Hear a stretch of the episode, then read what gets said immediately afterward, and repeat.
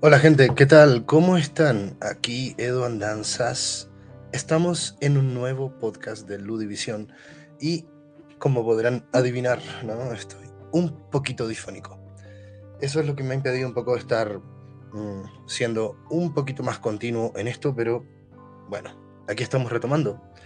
Y bueno, los otros son las vicisitudes de la paternidad y en especial de la paternidad gamer, que creo que deberíamos ahí hacer algún podcast eh, sobre ese tema. ¿no? Eh, rescato mucho eh, el trabajo que están haciendo algunos colegas filósofos sobre maternidad y videojuegos ¿no? en la UNAM. Me parece de lo más interesante más, eh, más interesante incluso que el tema de la paternidad, que ya hemos tenido todo este proceso de dadificación. Pero bueno, dejando todo esto de lado, vamos un poco de lleno sobre el tema que nos convoca en esta ocasión eh, y es eh, sobre todo un llamado de atención ¿no? a la comunidad sobre este tema de la guerra y todo esto en relación eh, sobre todo y en especial con el conflicto que se está viviendo en la franja de Gaza. Eh, si ustedes piensan, por ejemplo, que los gamers son gente que está eh, metida en las pantallas y que no, no, tiene nada que ver con lo que pasa en el mundo, bueno, sepan que no es mi caso en general he estado muy atento a lo que está pasando eh, con el conflicto palestino-israelí y ciertamente es esto ¿no? lo que me lleva a plantear esta reflexión sobre qué pasa en el mundo de los videojuegos con esto de la guerra. ¿no? Eh, recuerdo que me leí un, una especie de versión alternativa de la Iliada que hace Alessandro Barico, el escritor italiano. ¿no? Eh, eh, reescribe la Iliada y le hace un montón de cambios. ¿no? Por ejemplo, empieza a escribir en primera persona desde distintos personajes, eh, quita a los dioses y hace una serie de modificaciones, pero lo más interesante de todo, justo, y lo que viene a lugar en esta discusión, es el prólogo. Y en el prólogo viene toda una discusión sobre la guerra. ¿no? Eh, la guerra a través de la humanidad, desde, por ejemplo, la Grecia antigua, y cómo había este culto a la guerra, ¿no? Que tú puedes ver en la Iliada original o en la de Barico. Eh, y justamente eh, en general en nuestros productos culturales a lo largo de la historia hemos eh, hablado mucho sobre la guerra y la hemos ensalzado mucho, además, ¿no? Y por supuesto, los videojuegos no son la excepción a esto. Eh, históricamente, ¿no? Tú puedes ver epopeyas, ¿no? Y, grandes gestas, partiendo por la de Gilgamesh, eh, que tienen que ver justamente con el conflicto y el conflicto que normalmente implica un combate y un combate, eh, digamos, físico, ¿no? Un duelo. Eh, esta dimensión agonal en la existencia, ¿no? Y cómo, en general, desde ese entonces hasta todas las historias de los estados nacionales, ¿no? Que suelen ensalzar, mm, sobre todo a nivel latinoamericano, ¿no? Como lo hemos visto, pero en general, ¿no? ensalzan la dimensión bélica, sobre todo en el siglo XIX, en esta etapa de conformación de los Estados-naciones. Entonces, la guerra nos ha acompañado por un montón de tiempo, ¿no? Yo quisiera inmediatamente plantear que este conflicto en general me entristece muchísimo y, creo que es una gran decepción a los que pensábamos que en el siglo XXI de alguna manera estábamos dejando atrás las grandes guerras, ¿no? sobre todo las que vivimos en el siglo pasado. Y claro, con la invasión rusa a Ucrania, eh, y todas las complejidades que hay en ese proceso, ya empezamos a, a darnos cuenta de que eso no es así. ¿no? Eh, eh, este planteamiento que hace Yuval Noah Harari, por ejemplo, de El fin de las guerras en Homo Deus, si pueden revisar ese libro, eh, no se está cumpliendo en general, ¿no? Y, y él mismo ha hablado sobre este tema. Eh, en general, lamentablemente, estamos viendo que hemos tenido estas guerras, ¿no?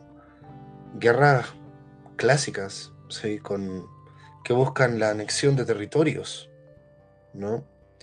Eh, digamos que durante la primera década del 2000 al 2010 de este siglo, se estaba planteando esta idea de, oye, el terrorismo cambia, digamos, la guerra tradicional, ¿no?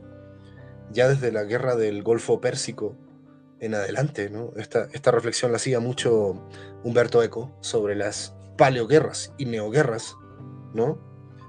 Como en la neoguerra, eh, que para él, digamos, el, la iniciación de estas neoguerras está en la guerra del Golfo Pérsico. Son guerras que se luchan en términos de los imaginarios y los medios de comunicación. ¿no? Em, y hemos visto todo ese desarrollo a lo largo de la guerra de Irak, la guerra de Afganistán. ¿sí? No soy un experto en el tema, pero eh, soy una persona en general sensible ante, digamos, los los que podrían ser los grandes desafíos que tiene la humanidad en este siglo. Y uno de ellos es, ¿qué onda con la guerra? ¿Y qué onda con, la guerra como la conocemos? Eh, lo primero que quiero decir antes de entrar al tema propiamente tal de, videojuegos, ¿no? Es, eh, cuando hablamos de del conflicto actual de, Gaza, ¿no? Eh, y el conflicto entre inicialmente entre Hamas y el Estado de Israel, eh, creo que el primer paso es tratar de ser muy, muy cauto con entender este escenario como un escenario binario, ¿no? Donde hay dos fuerzas que están una contra otra, ¿no? Digamos que Palestina y Israel. Eso no es así, ¿no? Eh, Israel es un conglomerado de diversas facciones. Eh, dos meses antes del inicio de esta guerra ya habían un montón de manifestaciones civiles en contra del gobierno israelí, eh, que estaban sobre todo impulsadas por eh, buscar una mayor democratización. hay muchas fuerzas al interior de Israel, ¿no? desde judíos ortodoxos antiestatales hasta la comunidad LGBTQ, que de alguna manera está eh, increpando al Estado para poder eh, tener eh, más derechos y un posicionamiento más claro, hasta israelitas que en general ¿no? Han, venido de una historia de sufrimiento terrible, ¿no? desde el holocausto hasta este, el paso por los campos de refugiados en Chipre y, que acumulan, digamos, eh, toda esta carga histórica que tiene este pueblo de, poder eh, tener un territorio, ¿no? Eh, por otra parte, yo como chileno pertenezco al país que tiene la más grande colonia palestina en el mundo y gran parte del pueblo chileno está en general apoyando la causa palestina. Eh, pero bueno, ¿cuál causa palestina? Eh, porque digamos que está Al-Fatah y está Hamas y son rivales entre sí, ¿no? Y el Estado oficialmente está dirigido por Al-Fatah. Ellos no son los que atacan. Eh, entonces, aquí hay un conflicto muy complejo donde es muy difícil también tener, y muy, muy difícil tener una postura clara cuando uno trata de tener un take ético ante la situación, ¿no?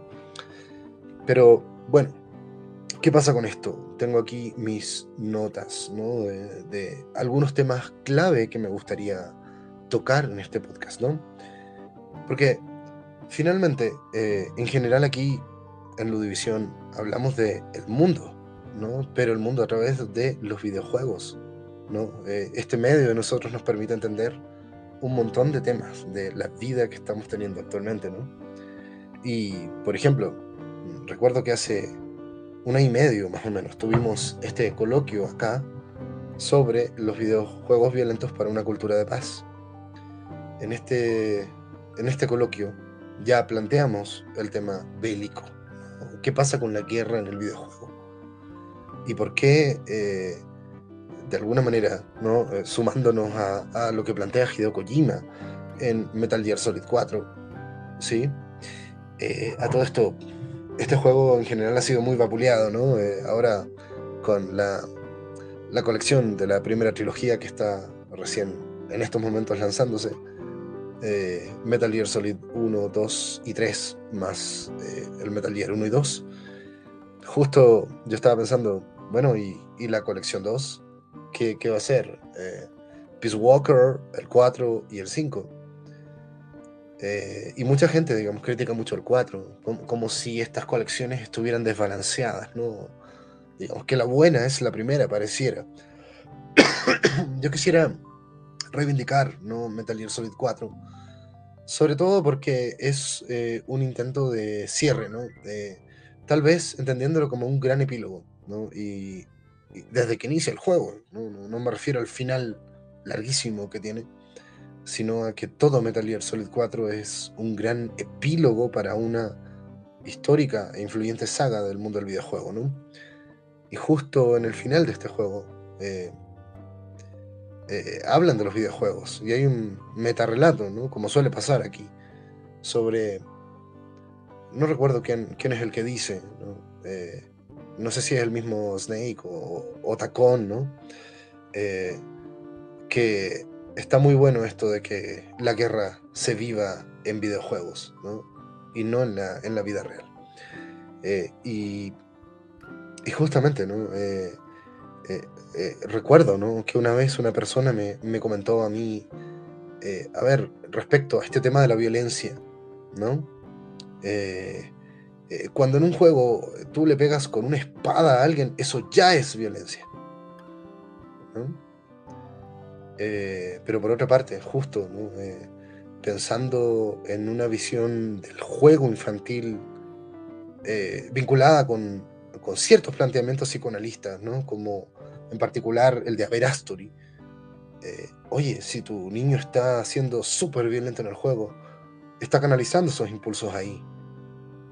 Y no está canalizando esos impulsos en la vida real. Entonces, eh, esta función catártica que tiene el videojuego y, además de ser una sublimación, ¿no? si nos ponemos freudianos, eh, que permite la expresión de ciertos afectos que cuando los dejas en bruto pasan cosas muy complicadas. Pero bueno, me gustaría plantear eh, algunos temas ahí para iniciar la discusión y, sobre todo ejemplos ya en términos de la guerra en el videojuego, ¿sí? Y por qué en estos momentos me parece muy importante plantear esta reflexión. Eh, primero, hay toda una dimensión muy ideológica en la mayoría de los juegos bélicos, ¿no? Eh, a ver, y aquí creo que hay que ser también muy claros respecto a que los videojuegos son juegos, ¿no? Juegos tradicionales. Eh, y en la mayoría de los juegos, tú ganas o pierdes, ¿sí? Esto de ganar o perder de alguna manera es una dimensión que está cruzando la gran mayoría de los videojuegos, ¿sí? Hay algunos juegos que tal vez se pueden sustraer a esto, y que son juegos experienciales. Pienso en Mountain, por ejemplo, ¿no? Un juego en donde no, puedes ganar ni perder, ¿no? Eh, pero la mayoría de los juegos tiene esta dimensión. Y por lo tanto, ¿no? como me preguntaba una persona en, una entrevista, ¿no? Donde estuve, oye, ¿por qué tanto esto de la muerte, ¿no? Y las muertes en los juegos. Bueno, porque ganar y perder muchas veces se entiende como vida y muerte, ¿no? Entonces cuando tú pierdes, pues tu personaje muere. No es que no, nos guste, digamos, eh, el sadismo de la muerte, pero en muchos casos el perder una partida suele implicar que tu personaje muere, sobre todo cuando tú encarnas a un avatar, ¿no? Entonces, eh, en general son, son juegos, eh, los videojuegos son juegos donde hablamos mucho de la vida y la muerte. Y una manera muy clara y muy primaria de poder aludir a esto es a través de las luchas ¿no? Eh, agonales de héroes, por ejemplo, y de enfrentamientos de ciertos seres contra otros seres, donde se va a ver quién vive y quién muere. Eh, algo que nos podría evocar fácilmente las guerras, ¿no? Y, aquí no estoy pensando en nada tan elaborado, estoy pensando en Space Invaders, ¿no? Y como en Space Invaders justamente es una lucha entre una horda de, marcianos, o sea, de extraterrestres pixelados, ¿no? Y tu navecita defensora de la Tierra, ¿no? Eh, bueno, junto con estas especies de búnkeres ahí que son auxiliares en eso, pero claro, ¿quién gana? ¿Los marcianitos que invaden la Tierra o la navecita defensora? Eh, ahí está el sentido de la gonal. En Pac-Man también, ¿no? Está Pac-Man y los fantasmas. ¿Quién se come a quién? ¿Quién gana? Eh, la lucha ahí es eh, Pac-Man podrá comerse todas las pildoritas o los fantasmas se lo comerán primero. ¿No? Siempre hay un conflicto. Eh, Donkey Kong, Super Mario, Halo, ¿sí? Eh, qué sé yo, Red Dead Redemption, The Last of Us. Siempre hay una dimensión de conflicto. Y, esto se articula muy bien con esta lógica de ganar o perder, ¿no? Por lo tanto, eh, si tú tienes tu típico Call of Duty Modern Warfare 3, qué sé yo, que ahora hay mucho hype, ¿no? Por, de la gente que está en el tema de los shooters, ¿no? Eh, claro, a ver, mecánicamente, tú estás ahí dando tiros y evitando que te den tiros a ti, ¿no? Con tu escuadrón, en todo un contexto narrativo y, de escenarios de un FPS, ¿no? Mm, lo mismo en un juego multijugador, solo que aquí, digamos que detrás de todos hay jugadores, eh, pero está lo mismo, está ese conflicto. Y pues si se fijan, digamos, esto ha acompañado gran parte de, de la historia del videojuego.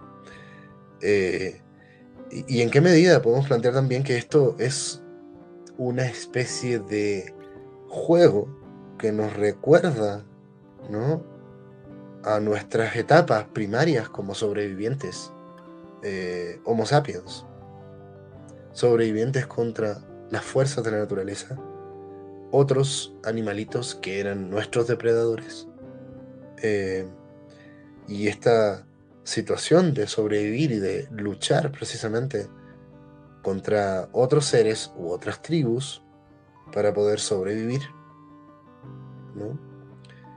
Eh, en estos momentos estamos en una situación distinta como, como especie humana, ¿no?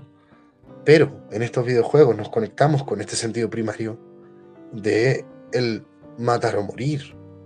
Eh, y lo hacemos desde una situación segura y esto nos apasiona porque nos conecta precisamente con un bagaje muy, muy primario para nosotros. Y, de alguna manera, en base a esto, eh, tejemos nuestras historias. Eh, y, esas historias, desde la literatura al videojuego, ¿no?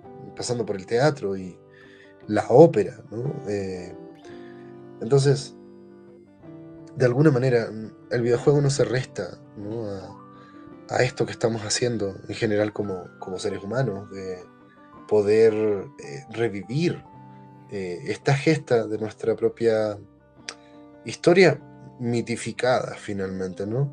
Los relatos nacionales eh, de los estados nacionales hacen lo mismo. La epopeya, ¿no? De, por ejemplo, de todos los estados nación de, de América Latina, es un poco así. Eh, éramos colonia, fuimos eh, pueblos originarios, nos identifiquemos más o menos con los europeos, ¿no? Eh, aquí, aquí en México me llama mucho la atención, ¿no? Que no está la avenida Hernán Cortés, digamos, ¿no? No, la he visto mucho versus eh, la avenida Cuauhtémoc, ¿no? Eh, en Chile no tenemos ningún problema en, poner avenida Pedro de Valdivia a grandes avenidas de nuestro país, aludiendo al conquistador que llegó, ¿no?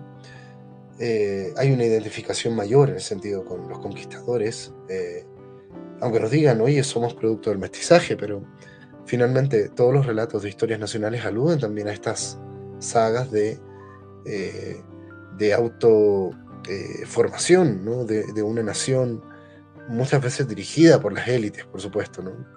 y que en este siglo XXI está súper cuestionada, sobre todo por los fenómenos de migración. Eh, o sea, mm, la conformación muchas veces de, de las sociedades es tan heterogénea que es muy difícil en la actualidad buscar un discurso que permita aglutinar todas estas miradas.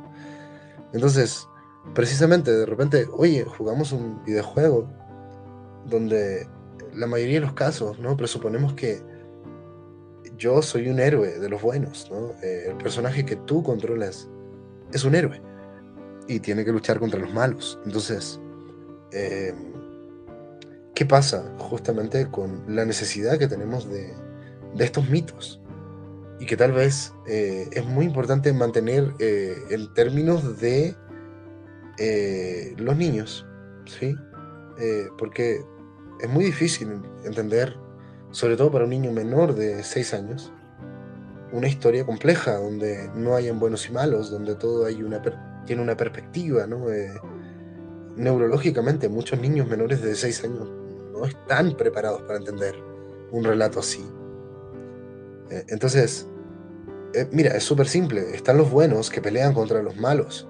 Los malos son muy malos y tratan de hacer un montón de cosas, pero no te preocupes, los buenos ganan. ¿Sí?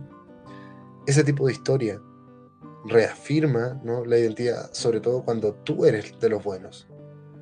Eh, y es protector, es un cuento y es una mentira, por supuesto, ¿no? o es, una, es un relato limitado pero que nos hace bien, de alguna manera, creerlos. ¿sí? Una vez eh, alguien me comentó este dato sobre la educación en historia en Francia, ¿no? de que eh, en, la primaria, por ejemplo, a ver si alguien me lo pudiera confirmar, pero en general eh, a los niños franceses y niñas francesas se les plantea que, oye, mira, los franceses en general son los buenos, ¿no? Han habido un montón de guerras. En general hemos ganado. Eh, y ya. Y a medida que van creciendo, ¿no? van pudiendo comprender mejor las grandes derrotas del pueblo francés y las grandes derrotas también de, los procesos democráticos, donde los buenos pierden, ¿no? Y donde también se va haciendo cada vez más difícil saber qué es lo bueno y qué es lo malo. Eh, y bueno, en fin, eh, pero vamos ahora sí, más allá del el conflicto, ¿sí? los buenos y los malos, nosotros y ellos, ¿no? como esta famosa canción de Pink Floyd, Us and Them. ¿Qué es lo que hace que nos separemos en estas facciones? Una cosa que está pesando mucho en la actualidad. Eh, ¿Y en qué medida podemos crear esas facciones o, realmente necesitamos eh, tratar de, derribar esos muros, sobre todo muros imaginarios. ¿no?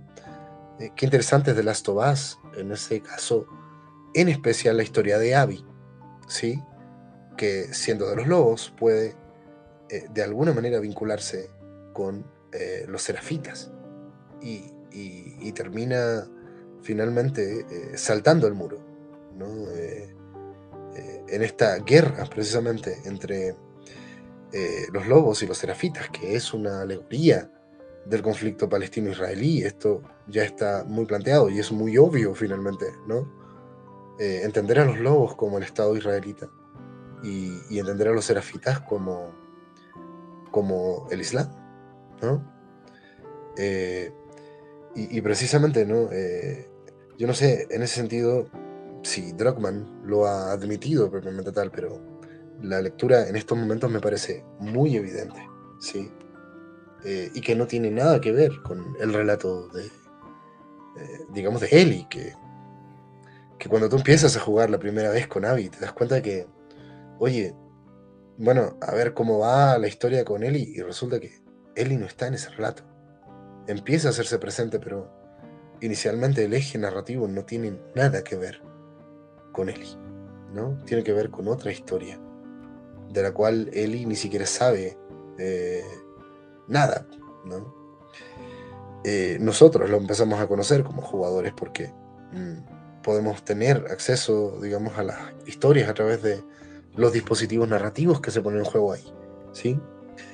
Pero bueno, en general, eh, hay muchas ideologías que están ahí dando vueltas y que finalmente nos quedan como imaginario, ¿no? Las ideologías de los shooters, por ejemplo. Eh, en muchos casos puede ser muy paródico, ¿no? Eh, bueno, en muchos casos está todo puesto de tal manera que aunque se tocan temas que son eh, casi que de filosofía política, tú ya sabes que estás en un juego y aquí estás en la suspensión de la incredulidad, por lo tanto, sobre todo estoy pensando en Bioshock, ¿no? Claro, Bioshock 1 en particular toca temas súper interesantes sobre la libertad.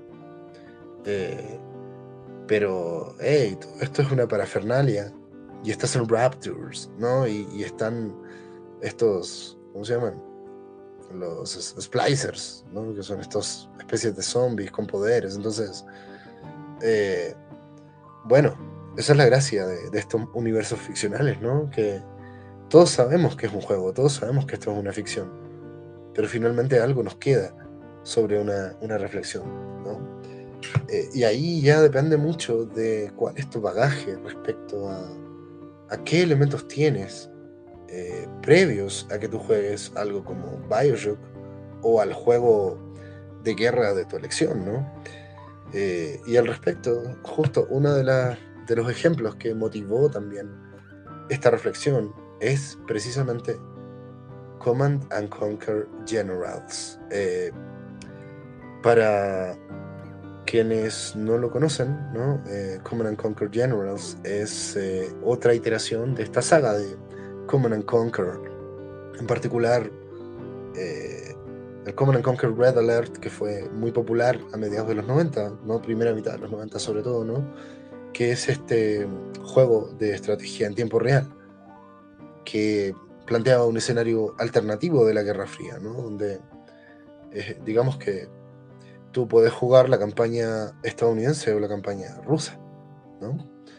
Eh, y es interesante porque ya Command and Conquer Red Alert te plantea una especie de sátira finalmente, ¿no? Eh, y, y, justo yo en estos momentos, desde el 2023, me pregunto, en el 94, por ejemplo, 94, 95, creo que es el Command Conquer Red Alert 2, em, que yo lo jugué y digo, oye, ¿en qué, ¿en qué, medida la gente realmente se puede tomar en serio esto? ¿no? Eh, eh, mira, lo que pasa es que eh, los rusos viajan al pasado, tratan de asesinar a Einstein y, y, tú tienes que rescatar a Einstein en el pasado, ¿no? y esto acompañado de live action. Eh, si no conocen Command and Conquer Red Alert 2, está recomendado sobre todo por sus live actions, gente. ¿no? Eh, está bien interesante, pero y bien divertido sobre todo. Pero justamente Command and Conquer Generals, un juego del 2003, si mal no recuerdo, 2003-2004, por ahí.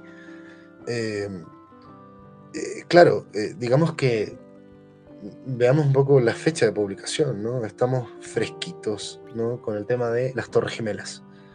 Y, y, este juego, la verdad es que realmente creo que en la actualidad sería un juego tremendamente ofensivo, ¿no?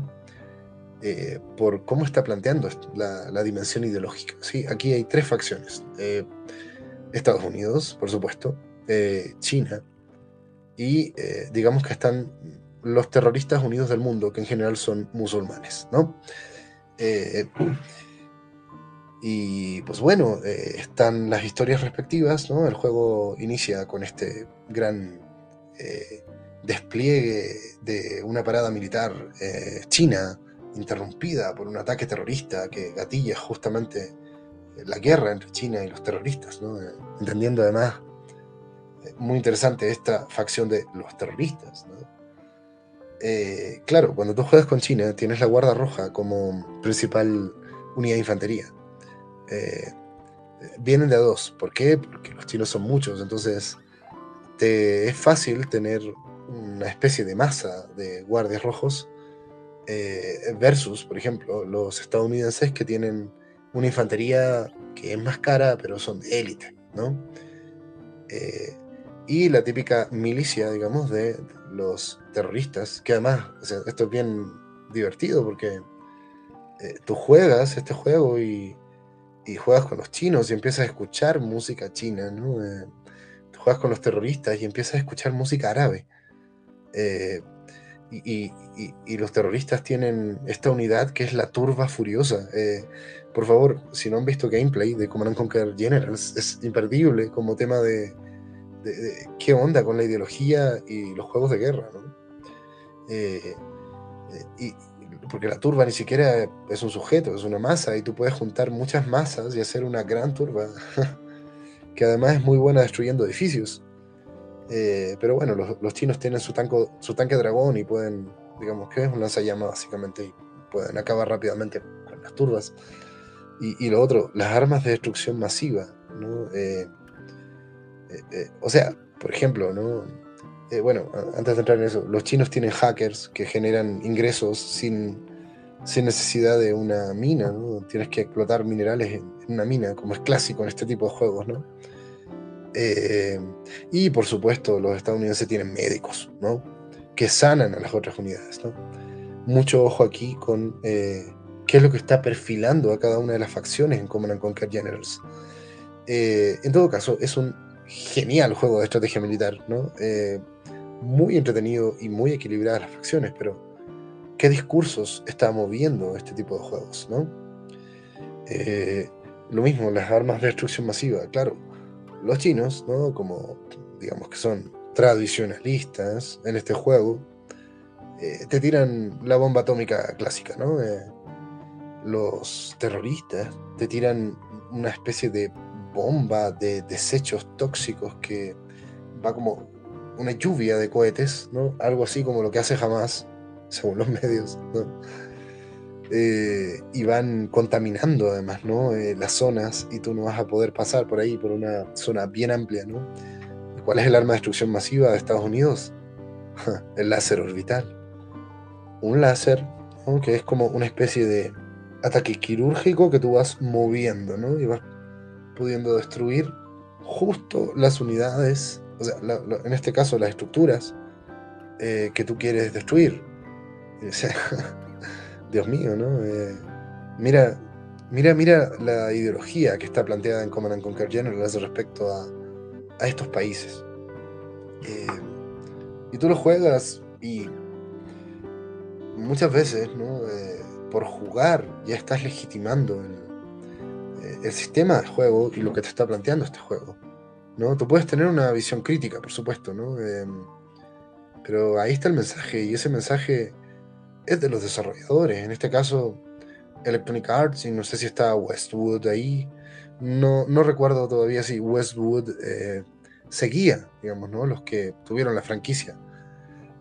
Luego vino Command Conquer Red Alert 3, ¿sí? Em, que retoma este tema de la Guerra Fría pero que ahora sí vuelve a ser paródico. A mí me llama la atención, pero mi impresión es que Command Conquer Generals no es paródico. ¿Sí? Y, ya Red Alert 3, que salió algunos años después, vuelve a ser súper paródico, sobre todo por la inclusión nuevamente de estas actuaciones en, live action, ¿no? Que, que, son clásicas y retoman un poco el espíritu original del juego.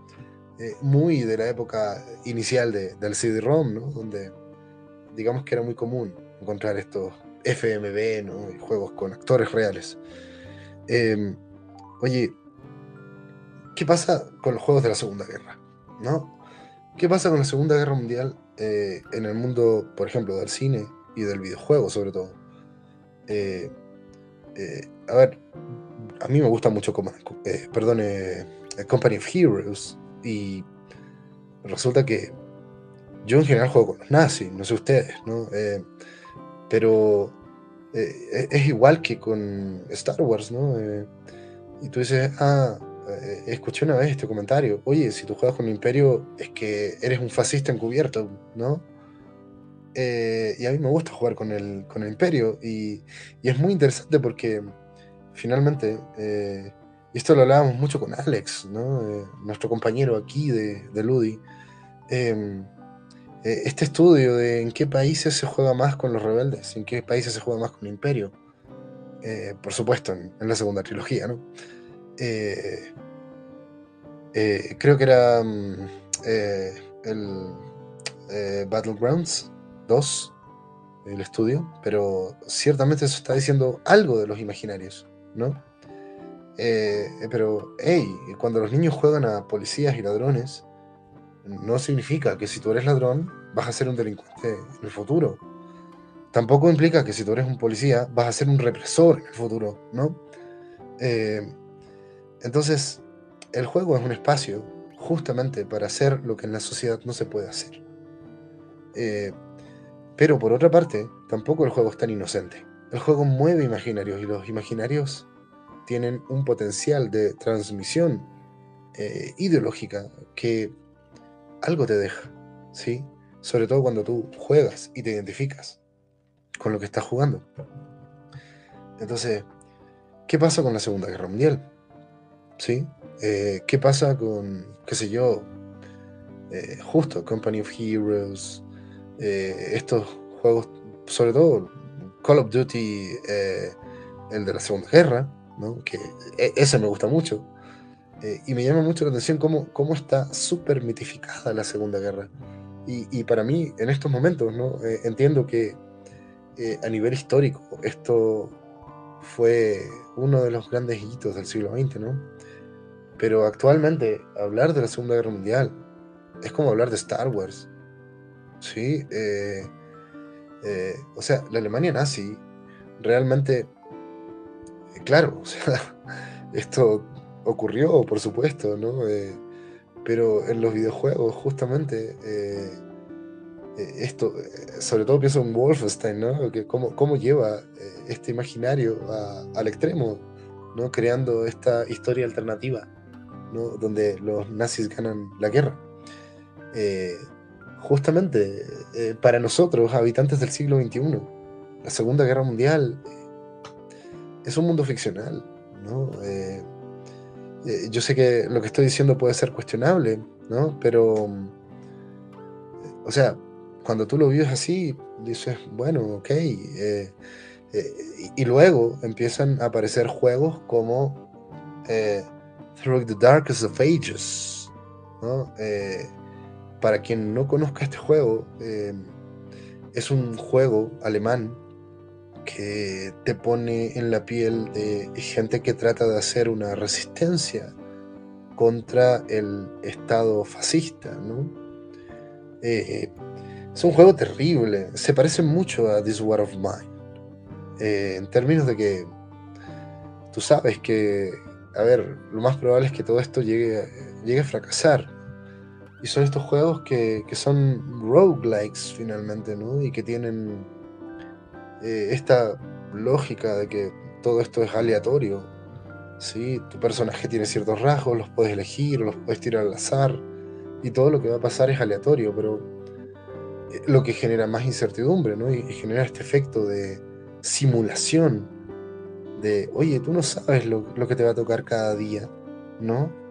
Em, y, claro, ahí tú tienes un vistazo que realmente te permite desmitificar, ¿no? Eh, y decir, oye, esta gente sí que la sufrió, ¿no? Lo mismo con This War of Mine. Eh, en estos momentos es terrible, ¿no? Porque con, digamos, la destrucción de toda la infraestructura que ha ocurrido en, en Gaza, eh, básicamente los sobrevivientes de ahí que no pueden escapar por la razón que sea, eh, van a vivir el escenario de This War of Mine. ¿No? Un escenario de, bueno, ¿y cómo buscamos comida? ¿Cómo conseguimos agua? Eh, eh, ¿Qué hacemos si otras personas necesitan ayuda? ¿Tenemos medicamentos para dar? ¿Ayudamos? ¿O nos lo guardamos para sobrevivir nosotros? ¿Sí? Todos los... Eh, las vicisitudes y los desafíos que te plantea este juego están reflejando en gran medida lo que está pasando en la franja de Gaza en la actualidad, ¿no? uno podría decir, bueno, y también en las ciudades bombardeadas, o sea, atacadas eh, de Israel, ¿no? Ya sea por Hamas o por Hezbollah, que, que, está desde Líbano. Entonces, em, claro, sí, también, pero hay un tema de que, hey, Israel tiene más recursos, es muy sencillo, ¿no? Ya habían bastantes crisis previas a la guerra en, en Gaza. Entonces la población de Gaza es más vulnerable. Eso es lo que estoy planteando ahora. Eh, no digo que sean los buenos, eh, eh, no, aquí nadie que entre en una guerra puede esperar ganar algo, ¿no? Y, eso creo que es una lección que sería muy importante aprender. Tal vez no de los videojuegos, ¿no? Pero sí de la historia. entonces, finalmente, qué pasa con este tipo de, juegos, ¿no? This War of Mine. Eh, eh, se habla mucho de Valiant Hearts. Yo todavía no lo he jugado, ¿sí? O, por ejemplo, ¿no? Eh, Battlefield. A mí me gusta mucho Battlefield 1, ¿no? Es el que más he jugado. El 5. Pero sobre todo. a ver, todo esto es ficción, por supuesto, ¿no? Pero Battlefield eh, tiene esta especie como de halo, como testimonial, sobre todo Battlefield 1 y Battlefield 5. Eh, ya el 2000 no sé cuánto, digamos, se fue al carajo lo testimonial, por supuesto, y yo no sé si trataron de copiarle a, a Advanced Warfare o lo que sea, pero pero creo que justamente lamentable por, por Battlefield porque perdió el nicho de, un poco más dirigido a frikis de la historia y frikis de la guerra. Eh, muy, muy respetables por lo demás, ¿no? Eh, pero justo, ¿no? ¿Qué pasa con estos testimonios? Además, tan presentes también en, pelis, ¿no? 1917 eh, y por ejemplo, Si no da en el frente, una obra maestra, si no la han podido ver, está tremenda. Em, que también, justo, eh, la idea, sobre todo en la Primera Guerra, de, rescatar eh, testimonios, ya no, no un discurso institucional, ¿no? y además un discurso muy fabricado, ¿no? que ya se empieza a prefigurar en esto de las neoguerras de las que habla Eco, ¿no? Eh, y al respecto, ¿no? Otra referencia que les puede interesar, Banderas de nuestros padres, ¿sí? Parte de la ideología de Clint Eastwood con Cartas de Iwo Jima, ¿sí? Cómo plantean justo eh, esta dimensión comunicacional que va a ser finalmente parte de la historia de qué pasó en la, en la guerra eh, americana-japonesa, ¿sí? otra, otra de Call of Duty también, ¿no? En estas campañas, eh, creo que es el Call of Duty 3 de los más viejitos, ¿no? Cuando juegas con los rusos y con los estadounidenses en la campaña, eh, en Japón en particular, ¿no? A ver, mm, creo que en estos momentos, ¿no? Esto ya es una opinión personal, creo que es importante aquí, más que nada, abrir la reflexión. para mí, la Segunda Guerra Mundial es algo muy cercano a una ficción en la actualidad, ¿no?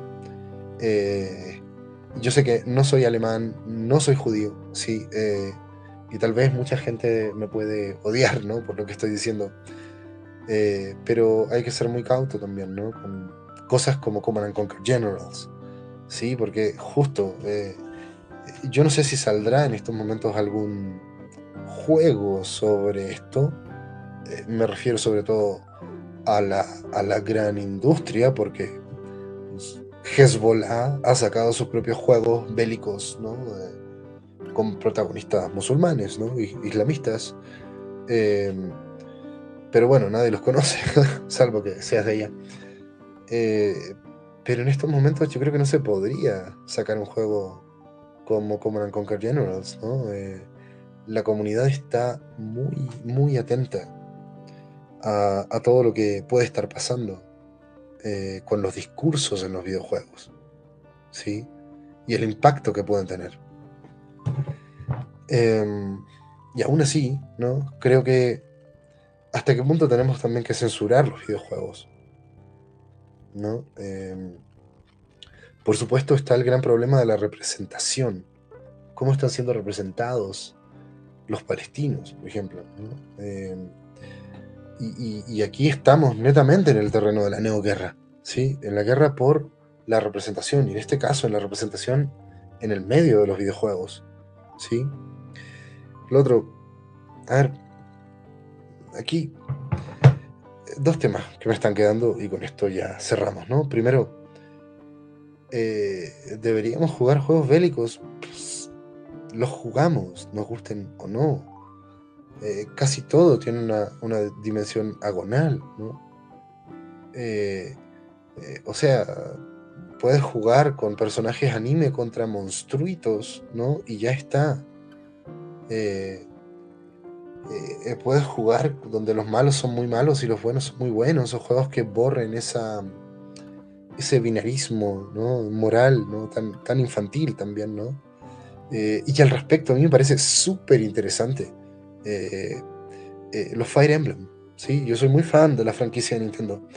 Básicamente me compraría una Switch, no, no tengo Switch, pero me la compraría solo por jugar los títulos de Fire Emblem, ¿no? Pero en especial juegos tipo Fates o, Three Houses, donde eh, tú de alguna manera tienes perspectivas, ¿no? Y, incluso puedes jugar con las perspectivas de todas las facciones. Eh, y tú entiendes esto como un conflicto ideológico en ese sentido, ¿no? Y eso te permite también, ¿no? en, tu rol como jugador, eh, desarrollar cierta empatía, ¿no? aquí, incluso en, desarrollar eh, posibilidades muy interesantes. Eh, a ver, un juego que en realidad ha sido el juego del momento para mí, ¿no? Y, ha sido lo que me ha implicado más tiempo es Baldur's Gate 3, por supuesto, ¿no? Estoy dándole muchas horas a Baldur's Gate 3. Em, y justo, eh, ¿qué pasa con la Isael? ¿no? la, la Gitianki, para los que han jugado, por supuesto, ¿no? porque, a ver, eso es lo interesante, precisamente. Porque, por eso es tan interesante también lo que hace Baldur's Gate con esta. A ver, eh, y al respecto, justo, en los juegos de rol, yo sé que no, nos desviamos un poquito del tema, pero en los juegos de rol, eh, los juegos de rol son, la mayoría son tremendamente racistas, ¿no? Y, en un juego de rol tú puedes ser genocida, eh, y, justo, y, sobre todo el rol, ¿no? sobre todo como Baldur's Gate, ¿no?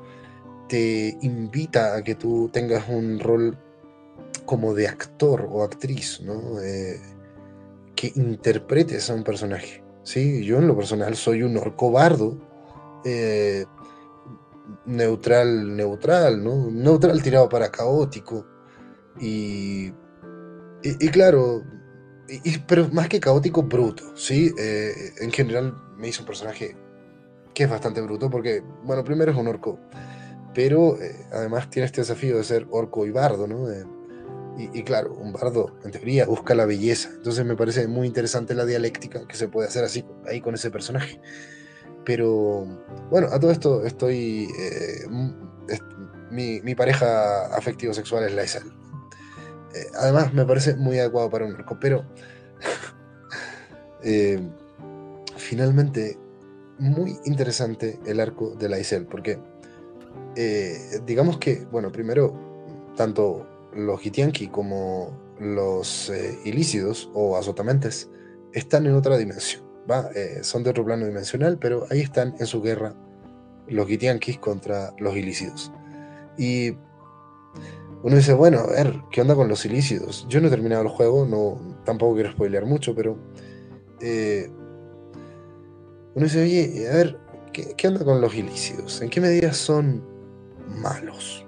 ¿No? Eh, o más bien son una forma de vida diferente, con otras reglas. ¿sí? Eh, y digamos, los Hitianki, que por lo demás son básicamente una tiranía imperial, eh, eh, luchan contra estos seres y, bueno, ¿qué? ¿Son los buenos? Eh, entonces, es muy interesante porque te da la apertura para que tú tomes todas las decisiones y, en base a qué vas a tomar esas decisiones. Y esto me recuerda mucho al último podcast que hicimos justamente con, con Carlos Alcaraz, ¿no?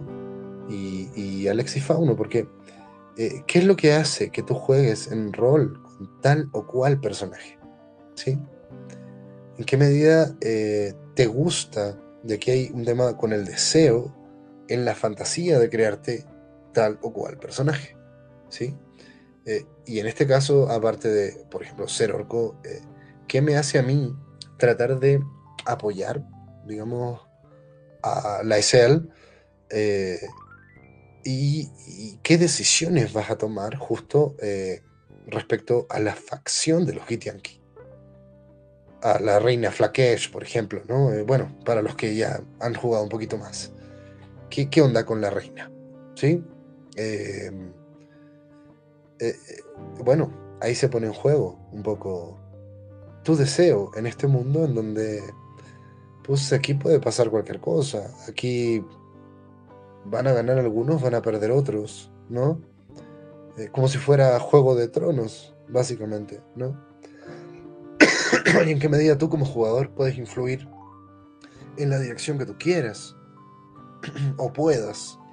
De repente quieres hacer algo, pero ¿sabes qué? Esto implica pelear con un jefe nivel 9 siendo nivel 6 y no.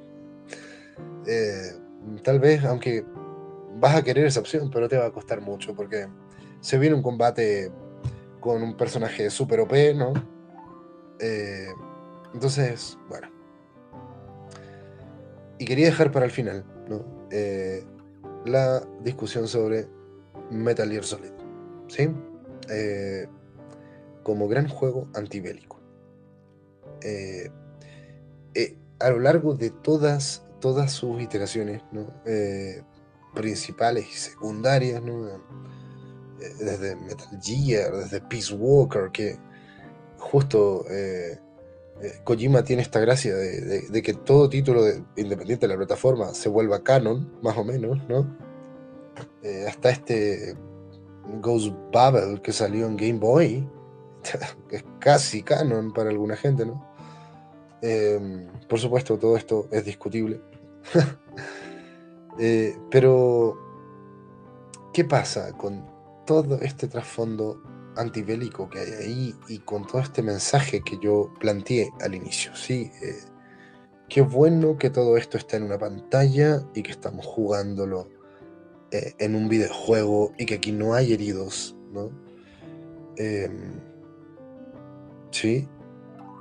¿Qué pasa cuando será... yo me pregunto, eh, si los palestinos y los israelitas juegan videojuegos. ¿Sí? Eh, en verdad, no, yo creo, no sé, no, lo tengo claro. En una de esas los, israelitas juegan, tienen más infraestructura. Uno piensa, no sé, no sé. Hablo un poco desde la ignorancia, pero eh, ¿en qué medida realmente eh, pasa esto de que, oye, cuando tú vives esto en el videojuego, ¿no? tú lo vives como una especie de sucedáneo de, algo que en la vida no debería pasar, ¿no? Eh, y, claro, yo ojalá no hay problema por mí que sigan ¿no? saliendo nuevos Call of Duty, eh, nuevos juegos, ¿no? Finalmente, o sea, si llega a salir un nuevo Command and Conquer Generals eh, con la situación actual, por ejemplo, es finalmente la comunidad gamers la que, de gamers la que se está pronunciando. Con las compras, con las críticas, con las reseñas, análisis, videoensayos y cosas como lo que estamos haciendo acá, ¿no? Eh, pero justamente, ¿no? Yo creo que también hay una responsabilidad importante en, en, distinguir, ¿no? Que eh, la guerra en estos momentos es eh, una fantasía y muchas veces una fantasía de poder, ¿no? Una fantasía de heroicismo y, una nueva manera de poder revivir historias de héroes que luchan, por supuesto, ¿no? Eh, eh, oye, si hasta, hasta Buda, digamos, lucha contra Mara en su proceso de iluminación, ¿no? Eh, por supuesto, es una lucha simbólica, ¿no? No están dándose madrazos, ¿no? pero, claro, o sea, ¿qué pasa con Mara lanzando sus hordas de mujeres sensuales contra Siddhartha, ¿no? Para distraerlo. Así, así se describe, ¿no? Em, pues, entendemos las cosas como conflicto. Ahora, para la vida real, creo que los videojuegos nos pueden enseñar muchas cosas, pero gran parte de todos estos temas nos lo enseña la vida misma. ¿no? Y el gran problema es cuando empobrecemos la vida. Eh, y, además, por supuesto, eso lleva a que empobrezcamos nuestra pauta de consumo eh, de videojuegos. Entonces, bueno gente, más o menos quisiera compartir estas reflexiones que son las que tenía preparadas. Por supuesto, el medio nos puede sorprender muchísimo, ¿no? Eh, con nuevos relatos y nuevas maneras de entender también la dimensión de lo bélico eh, y la dimensión del conflicto y de la lucha entre distintos seres por sobrevivir, ¿no? Eh, pero bueno, en fin, aquí revisamos una serie de títulos y de temitas, ¿no? Por supuesto que no agota en, en mucho lo que podemos encontrar en el medio, para nada. Em, y finalmente, justo, el videojuego termina siendo una alegoría eh, que representa ciertas dimensiones del humano. Eh, un poco como en el teatro, ¿no? Eh, pensando justo en esta parte de Hamlet, donde hay una obra de teatro dentro de la obra de teatro. Y al mismo tiempo está esta reflexión sobre en qué medida la ficción tiene un impacto en el mundo real, ¿no? Eh, me refiero en particular a cuando Hamlet organiza la obra que de alguna manera devela el, plan de su tío, ¿no? Eh, y, cómo eso gatilla finalmente la acción mm, que lleva al desenlace de, toda esta obra.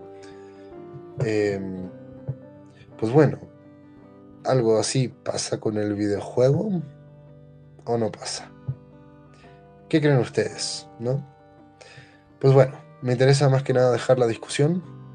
Eh, ya estaremos nuevamente con otros podcasts. Espero que con la voz un poquito más limpia que en esta ocasión.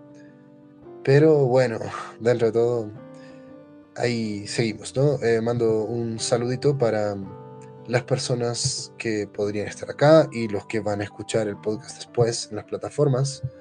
Muchas gracias por el apoyo que hemos tenido, ¿no? Eh, y esperamos vernos con algún otro tema, ¿no? Yo creo que se viene algo sobre Baldur's Gate 3, se vienen muchos temas ahí pendientes, muchos análisis, ¿no? Y bueno, estamos muy cerca del 31 de agosto. A ver si sacamos algo de terror, pero por lo pronto, ¿no? Eh, creo que la guerra que estamos viviendo en el mundo actual, ¿no? Es una muestra terrible del terror real, ¿no? Es irónico, digamos, tratar estos temas también tan cerca de Halloween. Pero bueno, gente, ironías del destino. Nos vemos en una próxima ocasión. Sigan jugando y hasta pronto. Bye, bye.